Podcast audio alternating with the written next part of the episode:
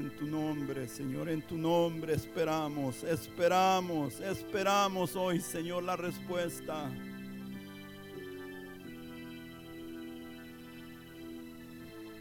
Amén. Pueden sentarse, hermanos.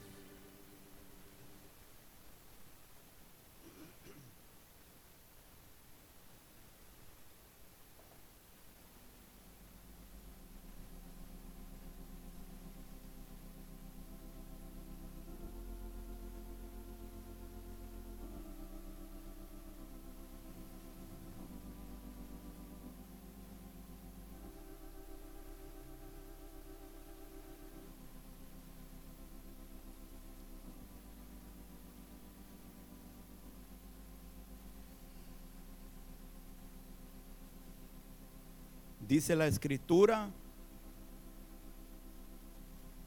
y creyó Abraham y le fue contado por justicia. La fe es la llave que abre la puerta de la salvación.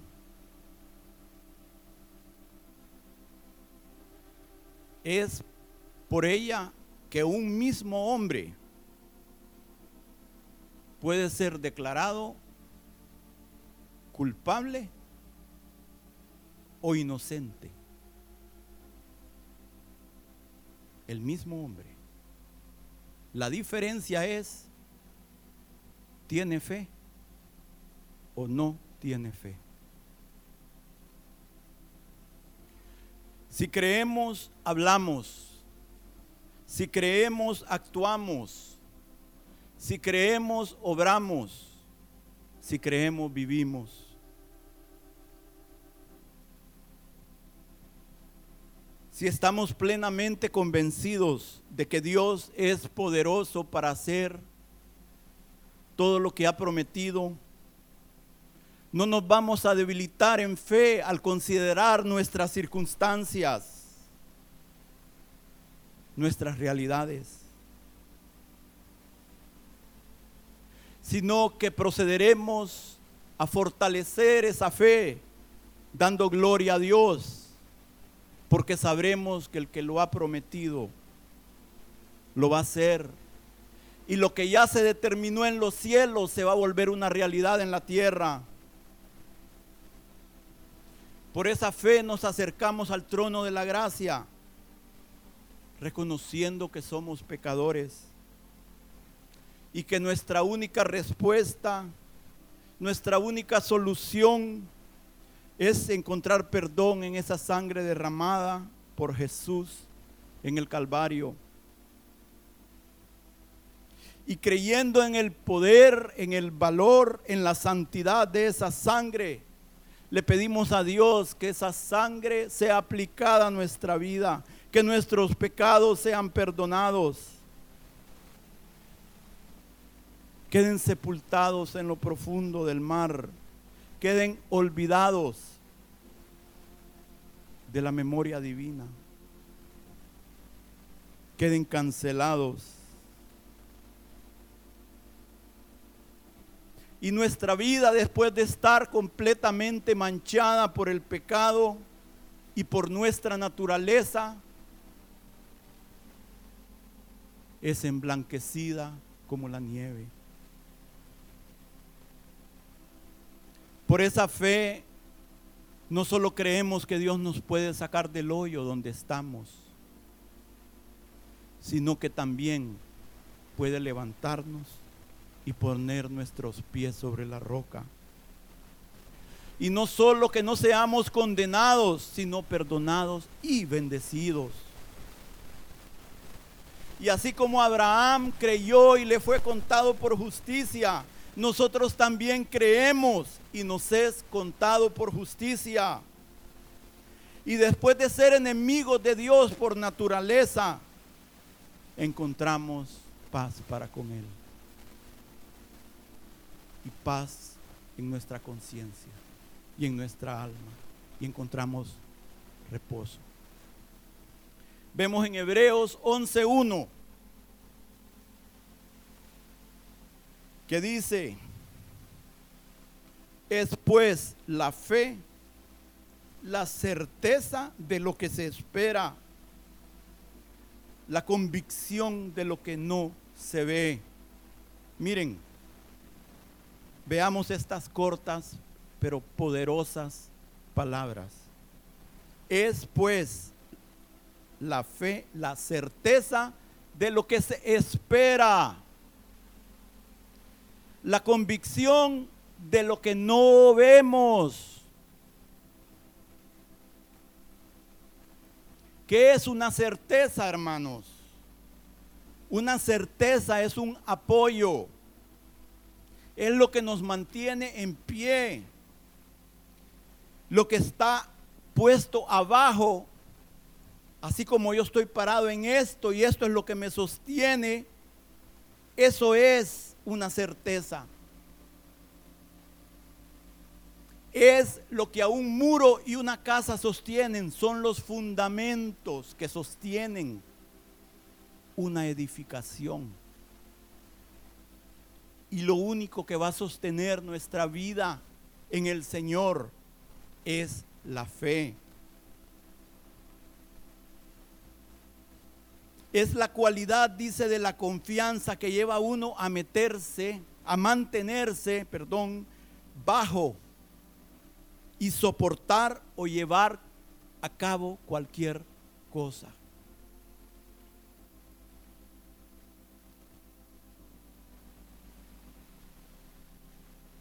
La fe es la sustancia de lo que esperamos. En otras palabras, la fe es lo real de lo que esperamos. Es aquello que realmente existe. La fe es la verdadera naturaleza de lo que esperamos en contraste con la manifestación externa y temporal de lo que vemos.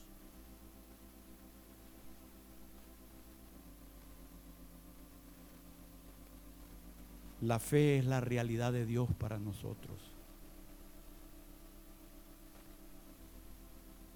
Dios llama a las cosas que no son como si fueran. Y nosotros también debiéramos de hacerlo.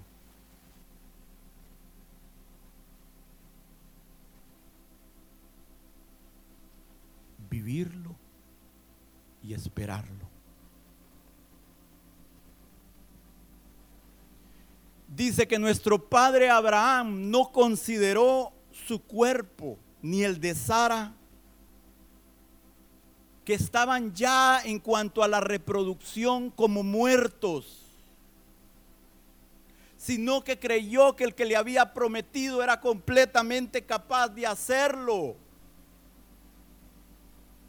Pero nuestro padre Abraham no solo creyó, sino que dice que fortaleció su fe dándole gracias y gloria a Dios por lo que iba a hacer, aunque no veía lo que Dios le había prometido. Lo único que él veía era esterilidad en él y en su esposa.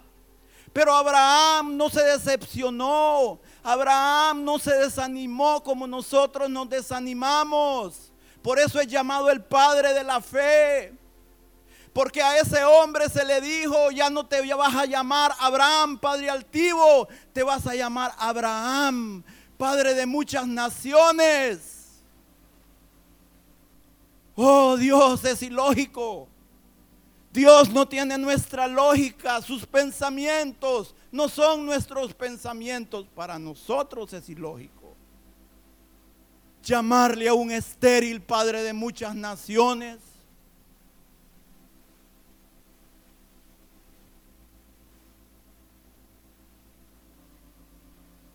La fe es la garantía de lo que Dios nos ha prometido. Es el respaldo. Si tengo fe, lo tengo todo.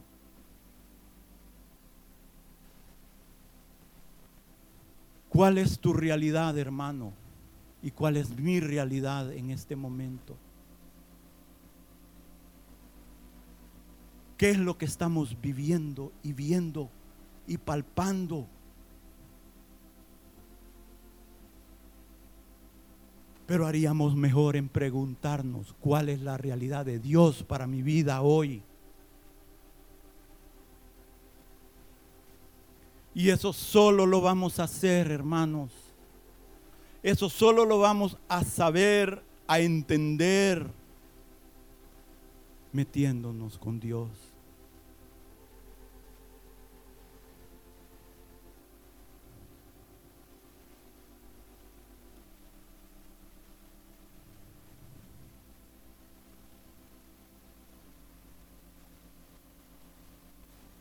Hace unos días tuve oportunidad de hacer algunas diligencias con el pastor en la mañana y cuando terminamos me dijo, vamos, te voy a invitar a desayunar. Fuimos a desayunar y nos pusimos a platicar y a platicar. Y yo le decía, pastor, mi realidad es esta. Me ha sucedido esto, esto, esto, esta es mi vida. Esta es mi realidad. Pero le digo, cuando me meto con Dios o Dios se mete conmigo y en su misericordia Él desciende y me habla, la realidad de Dios para mi vida es otra. Lo que Dios me ha dicho es esto, mi realidad es esta. ¿Por qué realidad vamos a vivir? ¿Por la nuestra o por lo que Dios nos ha dicho? Donde tenemos nuestra mirada, hermanos.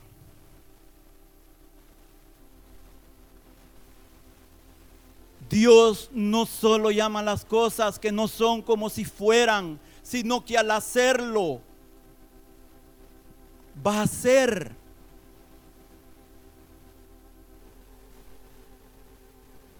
Lo que hoy no se ve, lo va a hacer. Va a ser lo que se va a ver de lo que hoy no se ve. Porque así hizo el universo. Y con ese mismo poder Él puede traer a realidad lo que Él ya determinó. Pero no lo vemos con nuestros ojos carnales. Pero es necesario que lo creamos, que lo confesemos que vivamos en esa palabra. ¿Por qué? Porque el justo por su fe vivirá. ¿Y qué es lo opuesto a eso? El justo por su falta de fe morirá. Pero nosotros no somos de los que retroceden para perdición, sino de los que creemos para preservación del alma, hermanos. Por eso Dios ha traído este mensaje hoy, para que nos levantemos ya del retargo, para que nos despertemos ya del sueño, para que a partir de hoy comencemos, y me incluyo, a vivir de una manera como hombres y mujeres de fe, no como hombres y mujeres de este mundo. Porque aunque estamos en este mundo, no somos de este mundo.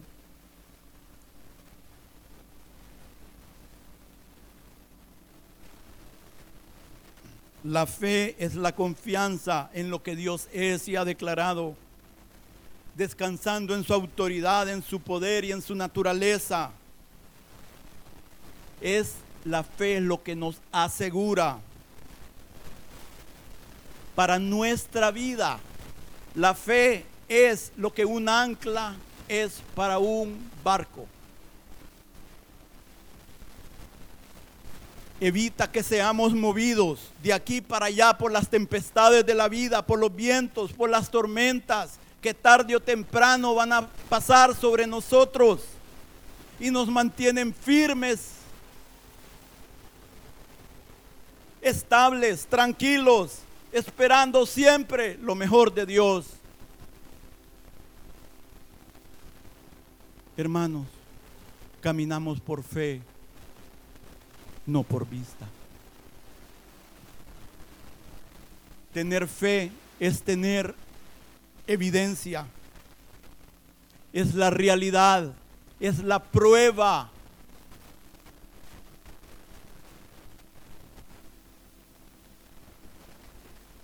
Tener fe nos permite que cuando somos sentados en un juicio y el enemigo empieza a tirar sus dardos de acusación,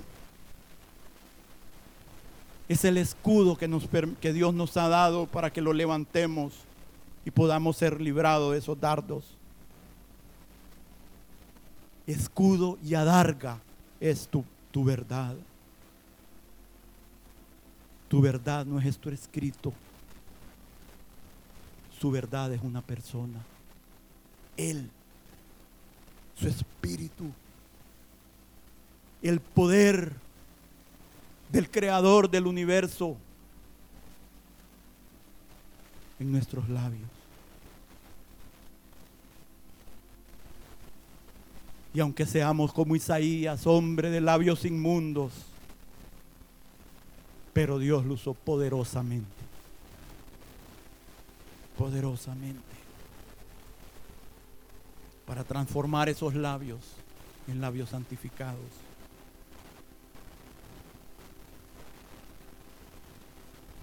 La fe no es una invención nueva, no es una moda como ahora se ponen de moda muchas cosas, dietas, tonteras, modas. Y aún en la iglesia se ponen de moda muchas cosas. La fe no. La fe fue depositada en nuestro padre Abraham. Perdón, antes de él, en nuestro padre Adán. No, hermano, yo, Abraham sí, pero de Adán yo no soy hijo. Hmm. Y Eva, Evita también. La donita.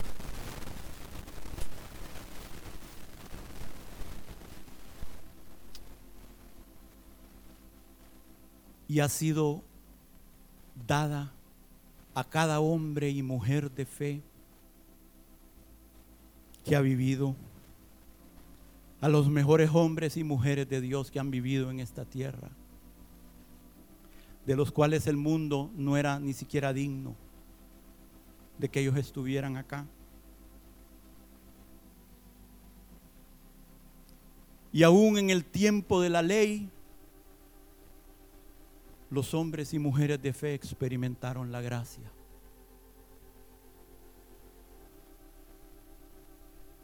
Su fe era su honor y ellos eran un honor para su fe. Por eso, Dios no se avergüenza de llamarse Dios de ellos. Y si nosotros somos hombres y mujeres de fe, Dios tampoco se va a avergonzar de llamarnos a nosotros sus hijos y Dios de nosotros.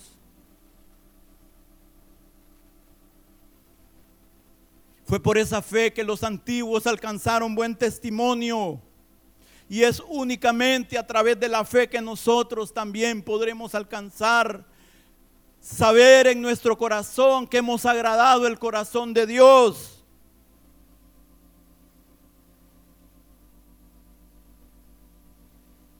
Y Dios por nuestro bien ha dejado un récord, hermano, que tengamos un récord escrito un recuento de las historias y los hechos de estos hombres y mujeres, de sus vidas, para que nosotros también creamos, vivamos, perseveremos y alcancemos. Y dice en Hebreos que por la fe entendemos. Dice, entendemos que Dios creó el universo no por razonamiento.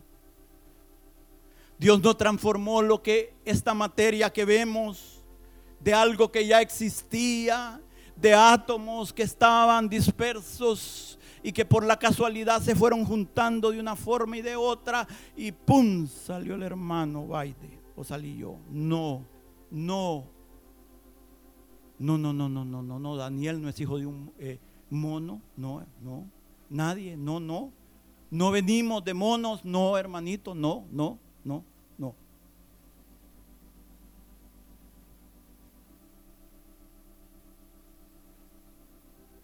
Lo que se ve fue hecho de la nada. Hermanos, eso está en el principio. ¿Por qué? Porque si solo creyéramos eso, creeríamos que Dios es capaz de hacer cualquier cosa en nuestra vida. ¿Estoy en lo correcto o no? Si creeríamos eso, que Dios creó los cielos y la tierra, nuestra vida fuera diferente. Pero lo creemos aquí, pero no ha llegado al corazón. Y cuando viene la aflicción nos empieza a agarrar la caniera. Solo yo soy débil, hermanos. Ustedes también. Yo me quedo asustado. Lo frágil que soy. Me quedo asombrado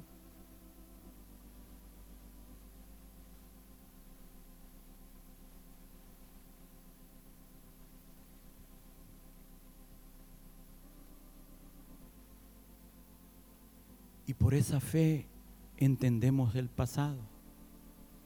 Y por esa fe esperamos el futuro.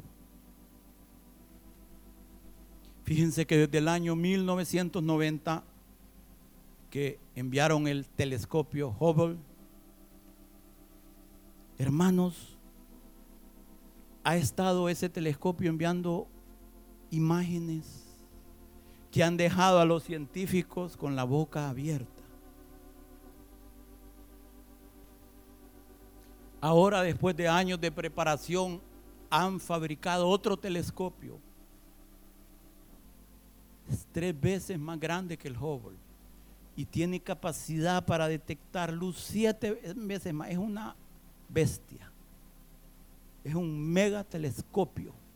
Con ese megatelescopio los científicos esperan ver las primeras galaxias que fueron creadas formadas, dicen ellos, en el universo. Los orígenes del universo. Ellos quieren entender.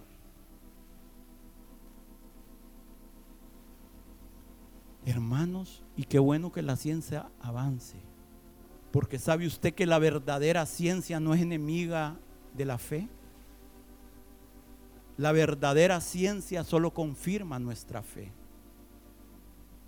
Cada rato yo, a mí me gusta estar leyendo algunas cosas y de repente encuentran descubrimientos arqueológicos allá en la tierra de nuestros padres, Abraham.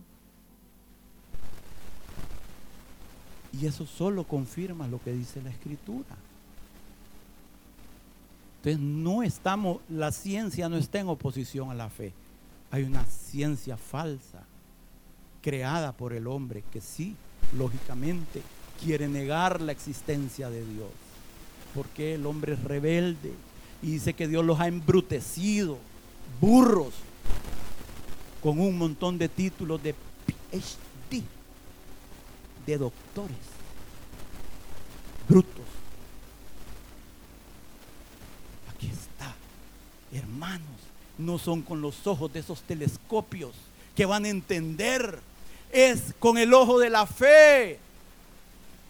Y una vez que ellos entiendan que Dios hizo el universo, hermanos, van a entender lo que no muchas cosas que hoy están cegadas a sus ojos.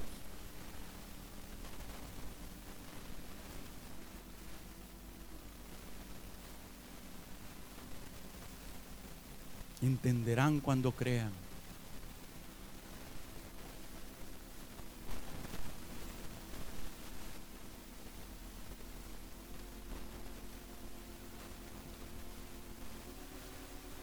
Hermanos, por fe, nuestros sacrificios y ofrendas espirituales son aceptables delante de Dios. Esa fue la diferencia entre Caín y Abel. Abel ofreció un sacrificio en espíritu y en verdad, guiado por el espíritu y con la verdad que Dios había revelado a sus padres, Adán y Eva, que era a través del sacrificio de un cordero. Porque ese sacrificio de ese cordero era un símbolo, un tipo apuntaba a aquel Cordero de Dios que en el cumplimiento de los tiempos iba a venir para quitar y perdonar el pecado del mundo.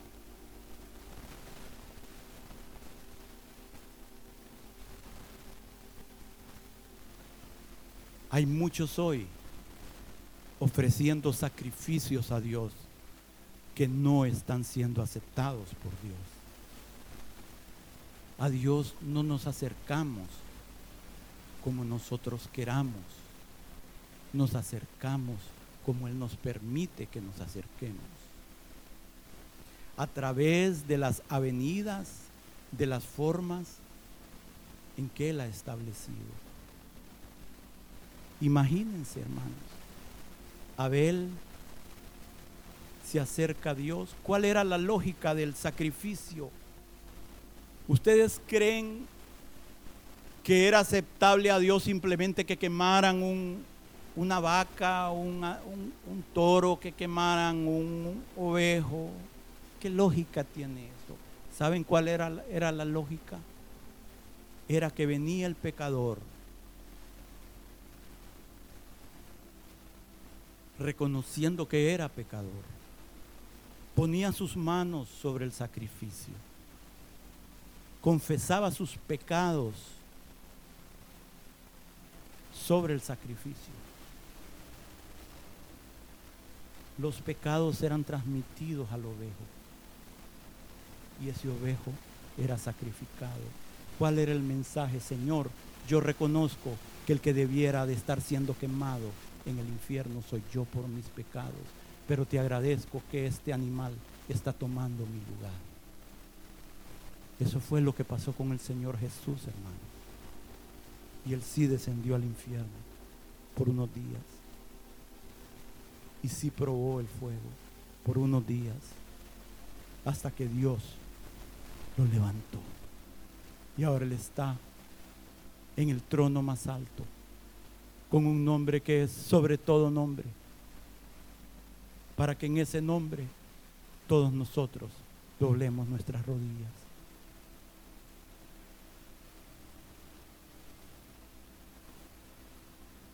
Entonces viene Abel y se acerca a Dios por la puerta que Dios había establecido, por el arrepentimiento, por el ofrecimiento de ese sacrificio. Pero viene su hermano Caín. ¿Y qué le ofrece Caín? Los primeros frutos. No tiene nada de malo ofrecer los primeros, pero los primeros frutos, lo mejor de la tierra tenía su lugar. Era una ofrenda de paz. ¿Cómo se acercó Caín? Señor, yo no necesito tu perdón cómo se acercó el publicano. Así se acercó Caín. Te doy gracias, Señor, que yo no soy como mi hermano Abel, como este pecador. Por eso Caín fue rechazado. Esas ofrendas eran un reflejo de sus vidas, hermanos.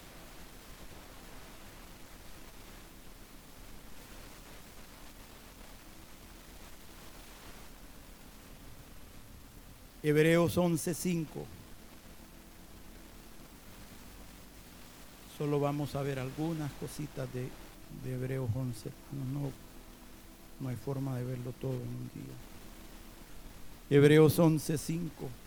Por la fe Enoch fue transpuesto para no ver muerte y no fue hallado porque lo transpuso Dios antes que fuese transpuesto. Perdón, y antes que fuese transpuesto tuvo testimonio de haber agradado a Dios.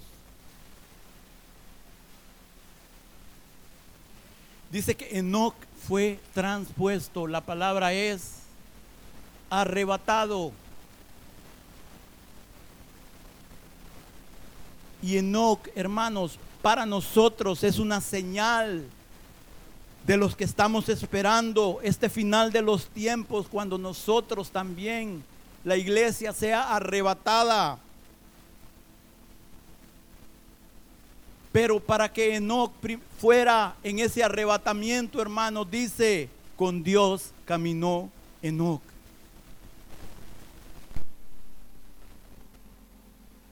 Obedeciéndolo, teniendo comunión con Él, perseverando, esperando.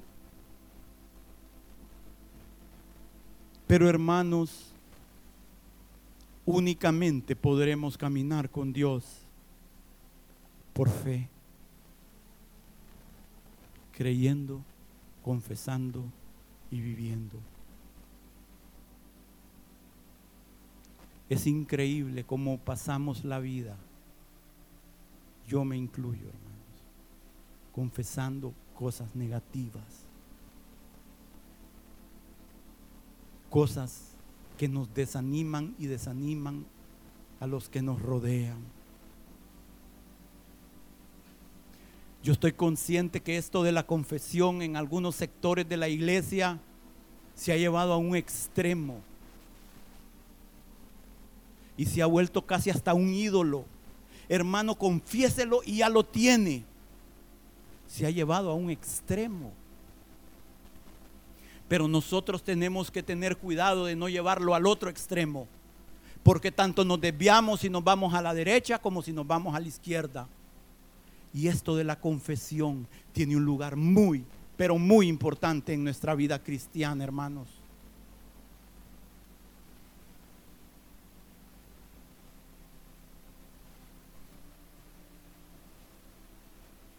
si no confesamos, si no permanecemos, si no creemos, no prevaleceremos. No prevaleceremos. Y Dios quiere que seamos vencedores.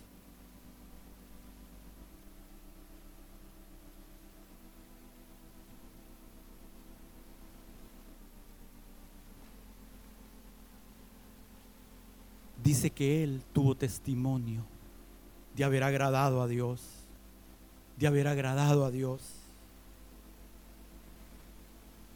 Pero en Hebreos 11:6 nos dice cómo agradó a Dios. Dice, pero sin fe es imposible. Imposible. No hay camino, no hay forma. Está bloqueado el camino. No podemos agradar a Dios sin fe, porque es necesario que el que se acerca a Dios crea que le hay y que es galardonador de los que le buscan. No solo creer que Dios existe, hermanos. No solo creer que Dios es poderoso, sino también que nuestro trabajo en Él no es en vano, que Él es galardonador si lo buscamos, que Él nos dará el bien y no el mal, que Él nos dará un fin bueno y un futuro y una esperanza. Los pensamientos que Él tiene para nosotros son pensamientos de bien y no de mal.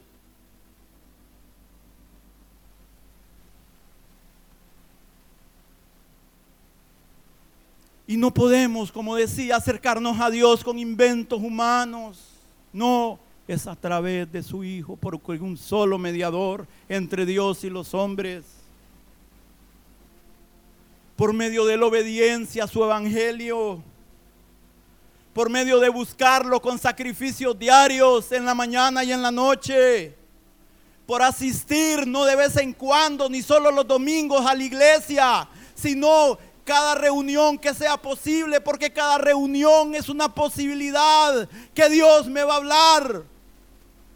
Miren, yo les quiero contar un pequeño testimonio hace años, que 29 años tal vez, 28 años. Yo había estado clamando al Señor, clamando por algo, clamando por algo, clamando, clamando, clamando, clamando, clamando, día y noche, clamando, ayunando, buscando. No había respuesta, no había palabra. Yo estaba angustiado, afligido, con luchas espirituales tremendas de día y de noche. Y yo me acuerdo, hermanos, una noche mi cuerpo, quiero decirles, el Señor me ha llevado a extremos tan grandes, a luchas tan fuertes, a experiencias fuertes, que mi cuerpo fue afectado por años por eso. Todavía hoy Eh, yo le agradezco a Dios lo que hizo conmigo con la medicina natural, pero todavía hoy hay cosas que me quedan. Mi cuerpo fue afectado permanentemente y solo Dios va a poder restaurarme completamente al 100. Luchas tan grandes, hermanos, que hasta mi mente fue dañada, a mí me afectó en el sentido de que después de eso a mí me costaba concentrarme, a mí me cuesta memorizar. Por eso es que no me he metido a la memorización, por eso es que trato de hacer lo que puedo como juez y no estudiante, porque a mí me cuesta más de lo normal. Hay momentos en que me cuesta muchísimo concentrarme. Son efectos de esos tiempos, de esas luchas, de esas experiencias algunas horribles. Hermanos, y esa noche había una reunión en una casa, en la casa de los hermanos Salgado. ¿Se acuerdan los, los viejitos que estamos hace muchos años aquí de los hermanos preciosos Salgado? Hermanos, yo no esperaba. Yo fui a esa reunión de un martes. Ay, otro martes. Un pinche martes. Hermanos, yo fui a esa reunión. Yo me acuerdo que mi cuerpo estaba molido. Con dolor en mi cuerpo fui por, por esas luchas. Hermanos, y en el tiempo de alabanza.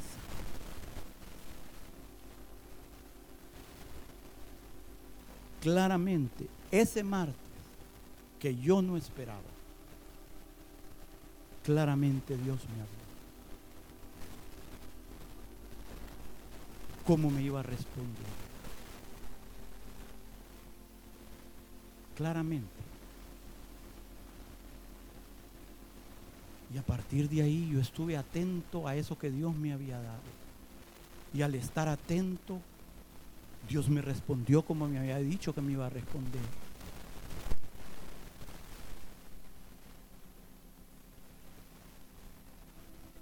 y cómo menospreciamos las reuniones de los martes, porque va a predicar aquel hermanito o aquella hermanita.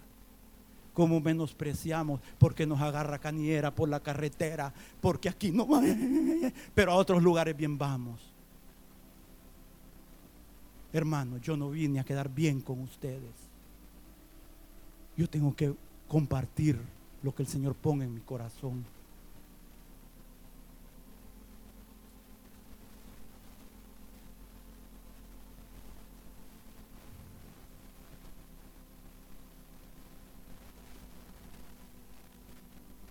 Hebreos 11:7. Por la fe Noé, cuando fue advertido por Dios acerca de cosas que aún no se veían, con temor preparó el arca en que su casa se salvase y por esa fe condenó al mundo y fue hecho heredero de la justicia que viene por fe.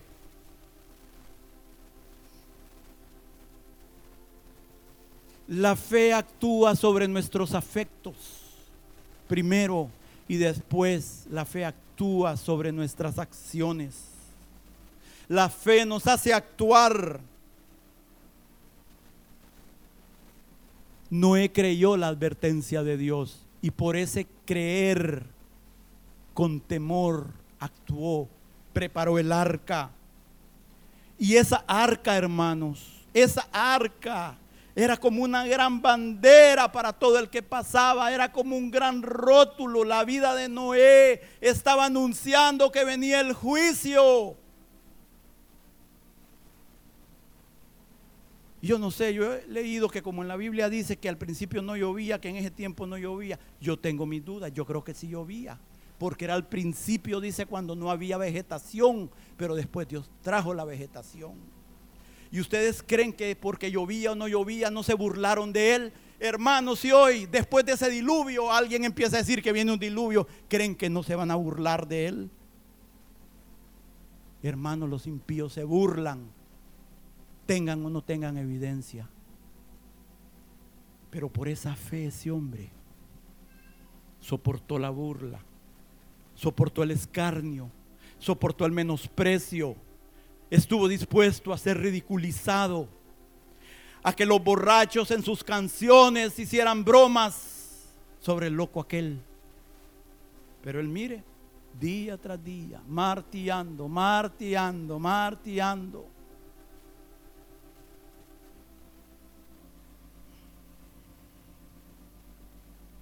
Dios le advierte a los pecadores, pero si no quieren oír, viene el hachazo, hermanos, al pie del árbol. ¿Saben que Dios a veces nos da el hachazo arribita? ¿Saben que hay árboles que si los cortan de esta altura vuelven a crecer? ¿Sí? el cedro. Hay, árboles, el roble, les quitan las ramas y vuelven a crecer. Pero ya cuando le dan abajito, hermanos, hasta ahí llegó, hermanos. Ya al pie del, al pie del árbol, hasta ahí llegó. Así que cuidado. sí, hermanos. Esa fe fue el ancla, no de, no de ese barco que preparó, sino de la vida de Noé.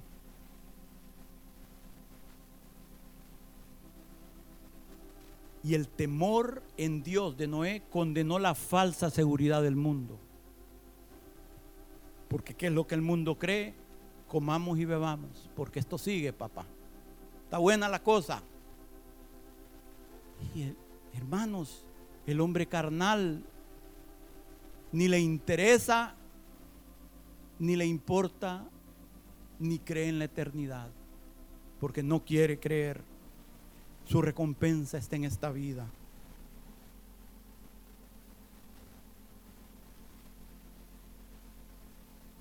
Noé se convirtió en un heredero de justicia, esa justicia que viene por la fe.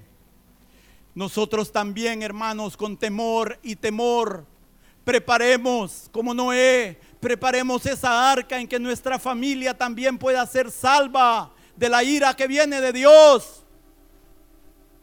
Y que así como Noé pasó de una dispensación de un tiempo a otro, nosotros y nuestras familias, hermanos, está la puerta, el reino viene, que nosotros también no quedemos en la limpieza que viene eh, afuera, sino que pasemos de esta dispensación al reino con toda nuestra familia.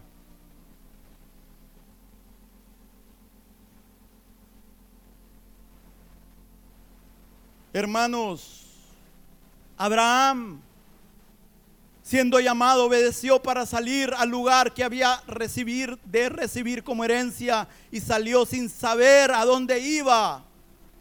Por la fe habitó como extranjero en la tierra prometida, como en una tierra ajena, morando en tiendas con Isaac y Jacob, coherederos de la misma promesa, porque esperaba la ciudad que tiene fundamentos, cuyo arquitecto y constructor es Dios por la fe también la misma Sara, siendo estéril, recibió fuerzas para concebir y dio a luz aún fuera del tiempo de la edad, porque creyó que era fiel quien lo había prometido. Por lo cual también de uno y ese ya casi muerto salieron como las estrellas del cielo en multitud y como la arena innumerable que está a la orilla del mar.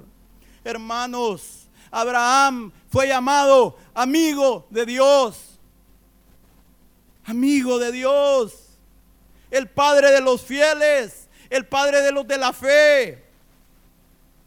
Este hombre del cual los judíos se gloriaban en ser hijos de él. Pero dice la escritura que no todos los descendientes de Abraham son hijos, sino en Isaac te será llamada descendencia. En los hijos de la fe, en los hijos de la promesa, en los hijos de la imposibilidad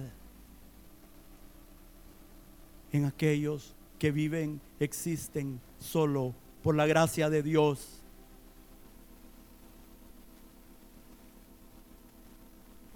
Y Abraham estuvo dispuesto, hermano, no solo a abandonar Mesopotamia, Mesopotamia, Él abandonó la idolatría. Era un idólatra.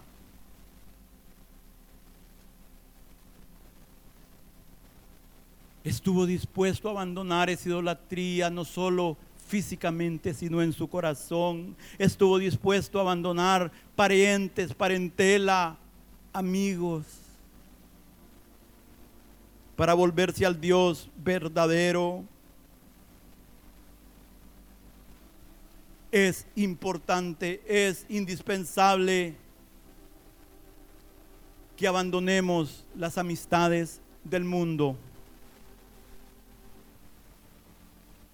Yo te puedo prometer, hermano, yo te puedo garantizar que si tú no abandonas las amistades del mundo, no vas nunca a salir de Ur de los Caldeos. No podés, no hay forma. Y nos andamos haciendo el quite. Miren, así nos andamos haciendo al quite, ¿ve? No, pero es que esta es buena gente, ¿no? Hermanos, no. No. No, no hay forma.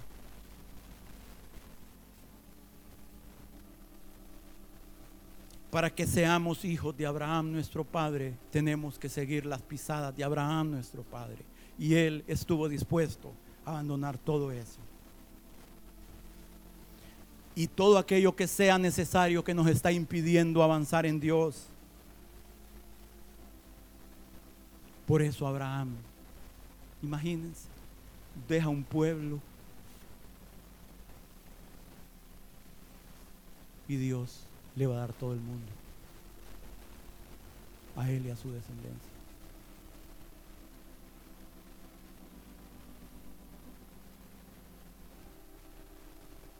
No solo el mundo, hermanos. Esa creación que van a empezar a ver con ese nuevo telescopio y si ya se les cayó la boca eh, de lo que veían, hermanos, se les va a zafar la quijada con lo que van a ver. Y toda esa obra de las manos de Dios, todo eso va a ser puesto en manos de los hijos de Abraham. Gobiernen como reyes y sacerdotes. Bien, buen siervo y fiel. En lo poco has sido fiel. En lo mucho te pondré. Entra en el gozo de tu Señor. Hermanos, pero lo más precioso que recibió Abraham no fue que se le prometió el mundo.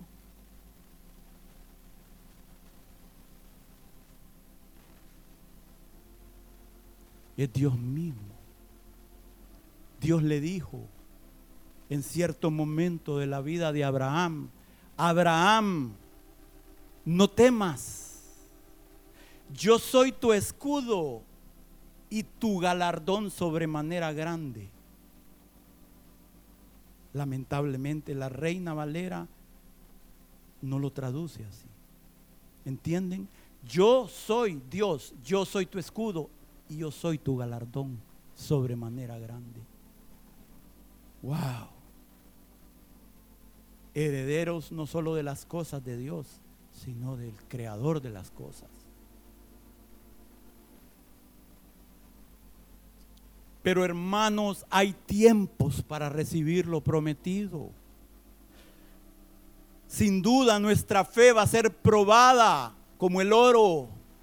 Y al oro se le quitan las escorias y las pruebas de la vida y las circunstancias van a probar esa fe para que nuestra fe sea limpia de toda basura y de toda escoria y nuestra fe se convierta en algo más precioso y puro que el oro. Imagínense hermanos, Abraham se le promete la tierra primero de Canaán y tiene que habitar en ella como extranjero. Imagínense. Se le prometió un hijo es estéril.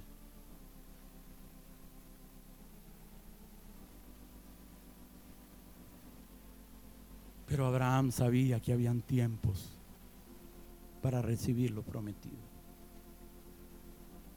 Si no entendemos eso,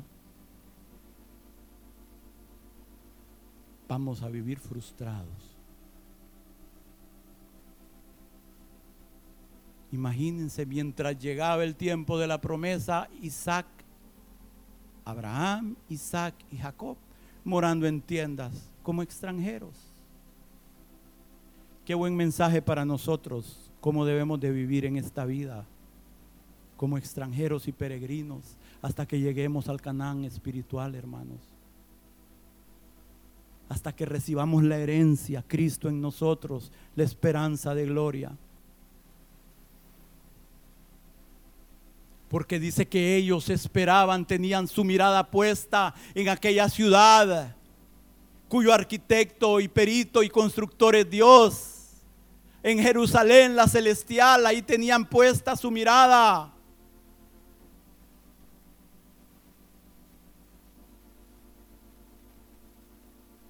Y dice que Sara, siendo estéril, Hebreos 11:11, recibió fuerzas para concebir y dio a luz aún fuera de tiempo de la edad, porque creyó que era fiel quien lo había prometido, por lo cual también de uno y ese ya casi muerto salieron como las estrellas del cielo en multitud y como la arena innumerable que está a la orilla del mar.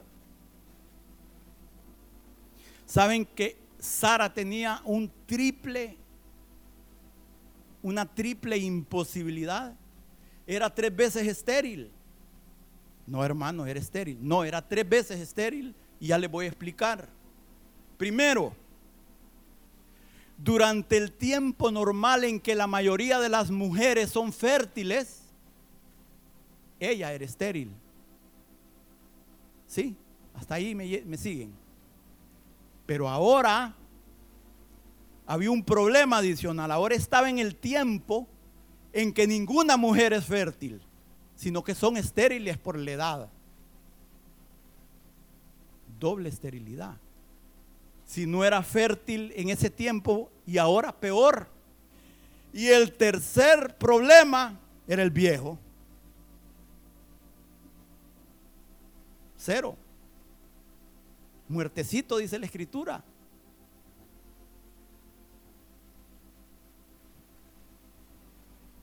Gracias no estamos agradecidos que tenemos un Dios todopoderoso, hermanos. Que llama las cosas que no son como si fueran y hace algo de la nada.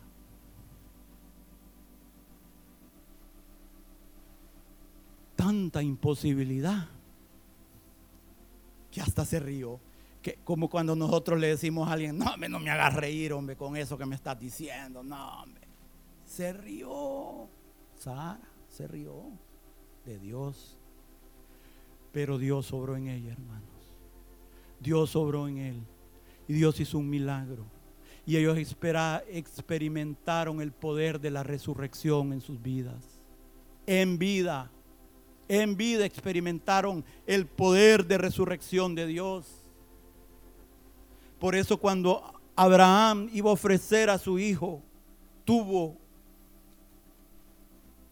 tuvo lo que necesitó para ofrecerlo, la fe, porque creyó que si Dios había sido capaz de que un viejo y una vieja que estaban como muertos tuvieran un hijo, era un milagro que Dios lo iba a resucitar aunque lo degollara y lo quemara.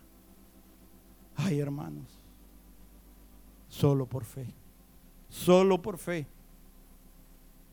No está en nosotros y por esa fe uno recibió fuerzas para engendrar y la otra para concebir. Y ella dio a luz el hijo de la promesa. En Isaac te será llamada descendencia. Nuestro fruto solo será por la fe, hermanos. Solo en Isaac nos va a ser llamada descendencia. Solo en Isaac, en las promesas de Dios, en el cumplimiento de las promesas de Dios, vamos a ver fruto eterno.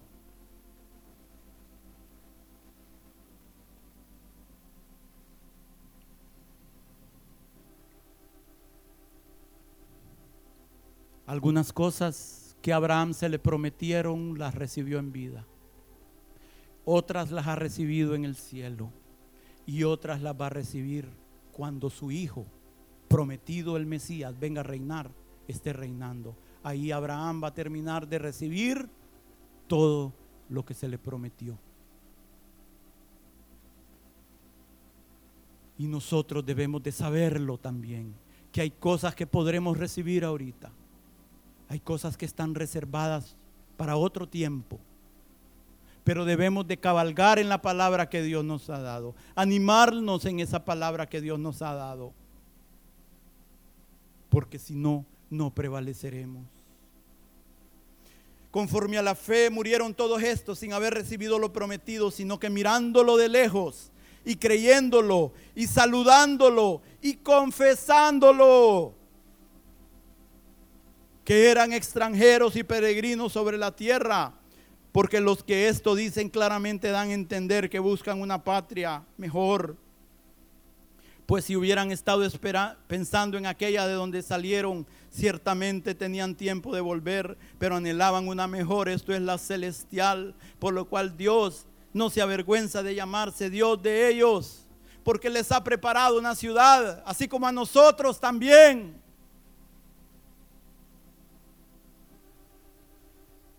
Hermanos, mirándolo de lejos, de lejos la fe nos da un sentido de visión muy agudo, muy lejos. Dice que Abraham, cuando se encontró con Dios, vio el día del Mesías y se alegró de él vio a su Hijo Jesús que iba a venir a redimir al hombre y en el cual todas las familias de la tierra iban a ser benditas. Y lo vio y se alegró, se alegró en ello, hermanos. La fe nos da una visión muy lejos. Oh, la fe abraza las promesas, hermanos. El brazo de la fe es muy grande aunque esas promesas sean para un tiempo futuro, no importa.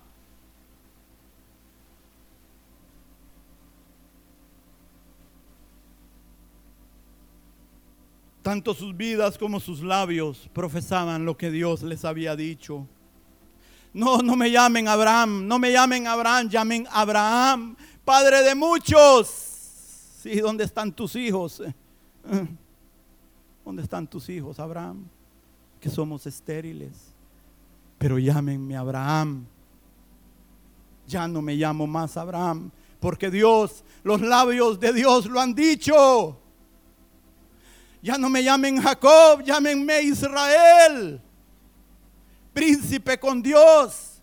Y si Dios con nosotros, ¿quién contra nosotros?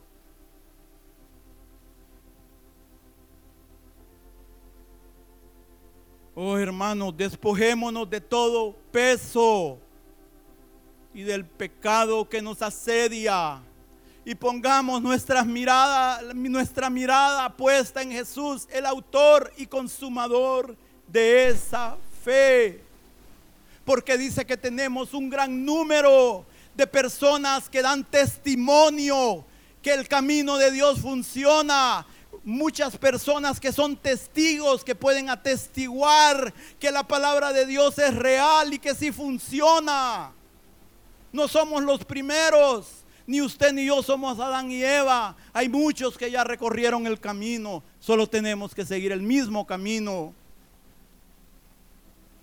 Pónganse de pie.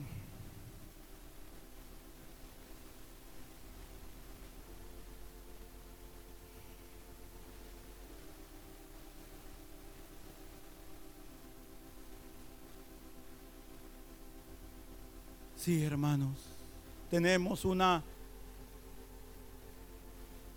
bendición delante de nuestros ojos. Pero tenemos que echar mano de ella. Ciñamos nuestros lomos, amarrémonos los pantalones del entendimiento para andar en sus caminos para mantenernos en la compañía y paso de aquellos que igual que nosotros son peregrinos en esta tierra y que anhelamos una mejor patria, no esta que estos se están peleando. No, hermanos, No pongamos nuestra vista en hombres que fallan. Pongamos nuestra vista en el único que no falla. Pongamos nuestras esperanzas en Él. Abandonemos todo lo demás. Él tiene grandes cosas para nosotros. No perdamos la herencia.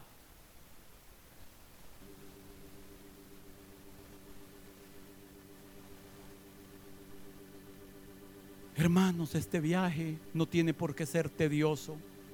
Este viaje no tiene por qué ser triste. Este viaje no tiene por qué ser miserable. Este viaje lo debemos de vivir con gozo, con esperanza, con alegría. Y eso empieza por lo que sale de nuestros labios.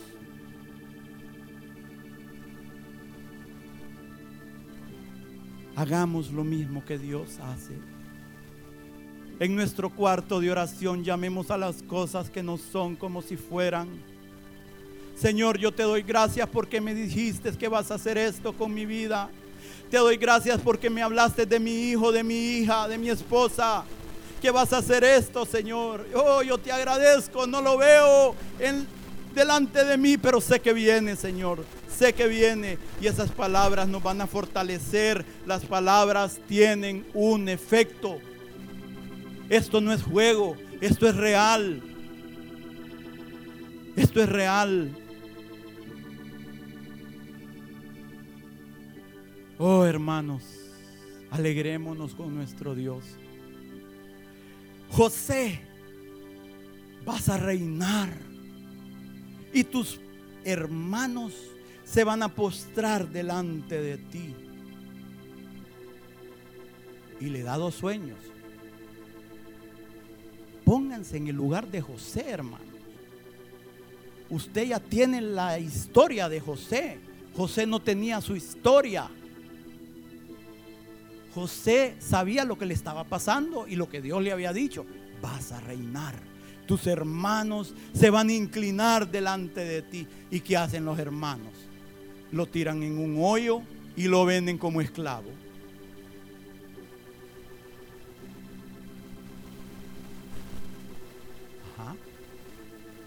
Y el pobre cipote que el papá lo consentía todo, como hacemos nosotros a veces.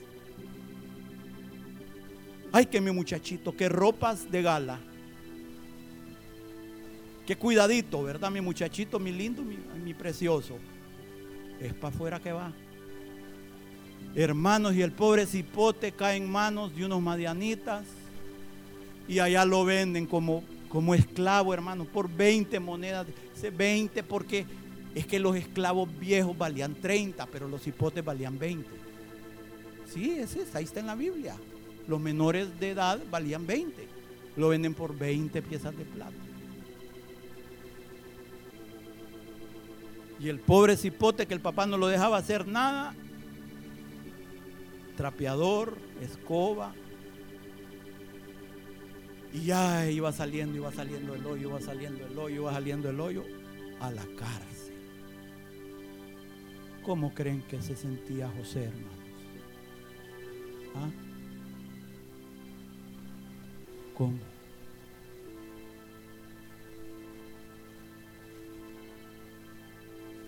Fíjense que si José le hubiera contado lo que Dios le dijo a alguien más, hubiera hecho lo mismo que Sara.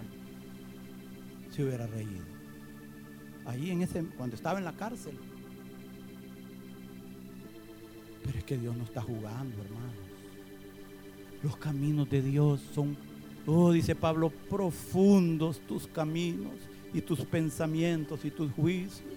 Y usted y yo queremos a veces entenderlo todo. Hermano, se le dice a David, lo manda a Samuel a ungirlo como rey. ¿Y a dónde lo mandó Dios? Al desierto. Trece años más o menos. Trece años. Y Dios le había dicho, vas a reinar sobre todo Israel. Y cuando el hombre llega a reinar, solo sobre Judá. Tuvo que esperar siete años más para poder reinar sobre todo Israel.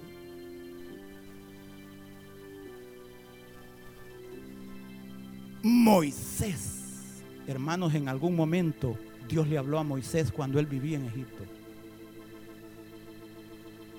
Porque dice que cuando él se acercó a sus hermanos la primera vez, él creía que ellos entendían lo que Dios ya le había dicho a él, que él iba a libertar a sus hermanos. Hermanos, le sacaron carrera los propios israelitas y tuvo que salir a un desierto 40 años. Pero al final de cada vida vemos a José reinando, vemos a David reinando y vemos a un Moisés como rey en Jesurum. Señor, estamos agradecidos. Aumentanos la fe, Señor. Aumentanos la fe. Oh, tan siquiera como el grano de una mostaza, Señor. Como una semilla de mostaza. Oh, tan siquiera como eso, Señor. Aumentanos la fe para vivir, para permanecer, para prevalecer, para vencer, para ser victoriosos, Señor, sobre todos nuestros enemigos y las circunstancias. Oh, gracias te damos por lo que vas a hacer, Señor. Gracias te damos, Señor, por lo que ya nos dijiste. Oh, por lo que ya entendemos de tu palabra, por lo que nos has revelado, por lo que nuestro entendimiento ha captado. Gracias porque eres fiel y verdadero, Señor, y te agradecemos. Te agradecemos.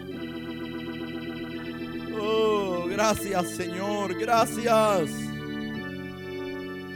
Gracias Señor, gracias. Porque aún de esta nada puedes hacer maravillas. De lo que no es hoy puedes hacer lo que se verá mañana, Señor. Solo tú puedes hacer eso. Solo tu poder y tu gloria. Solo tu misericordia sobre el polvo y la ceniza de la tierra, Señor. Oh, gracias, poderoso Dios, poderoso Rey. Gracias, Señor. Bendecimos tu nombre esta mañana. Oh, gracias, Señor. Gracias, Señor. Gracias.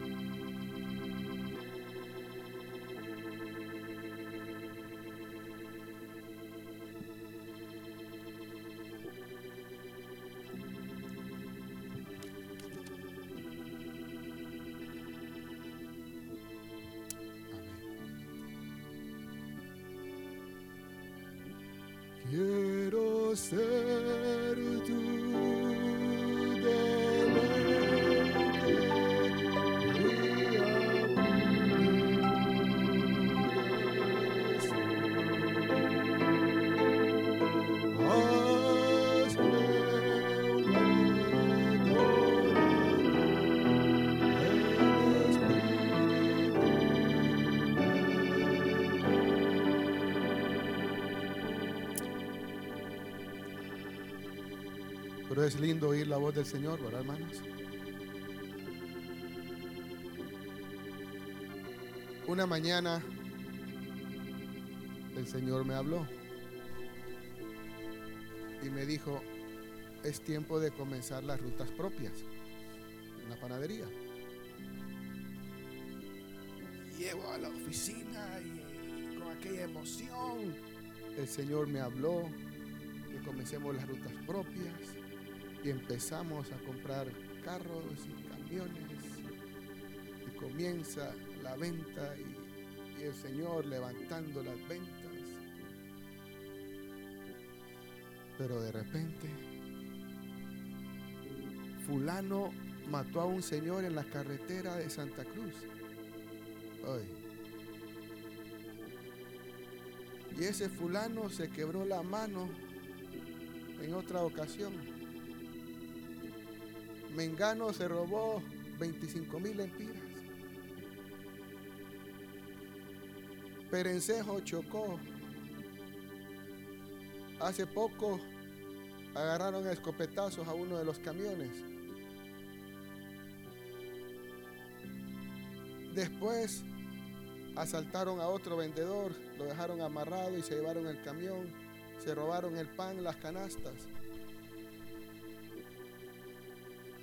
Y ahorita de último, iba un hombre, pasó enfrente del camión, uno de los camiones y ¡plaf! le quebró el vidrio. ¿Qué toca, hermanos? Solo ir al Señor y llorar. Y muchas veces uno cae en esta situación. ¿Será que oí del Señor? ¿Será que era la voz del Señor? Y nos va a pasar. Porque la fe será probada. Amén. Y sí estoy seguro que era la voz del Señor. Pero las, las cosas negativas que pasan nos van a debilitar nuestra fe. Amén, hermanos. Solo quiero aclarar algo, hermanos, y es de que si vamos a tener práctica hoy. Y en el, en el Noti Renuevo no, no lo especifica.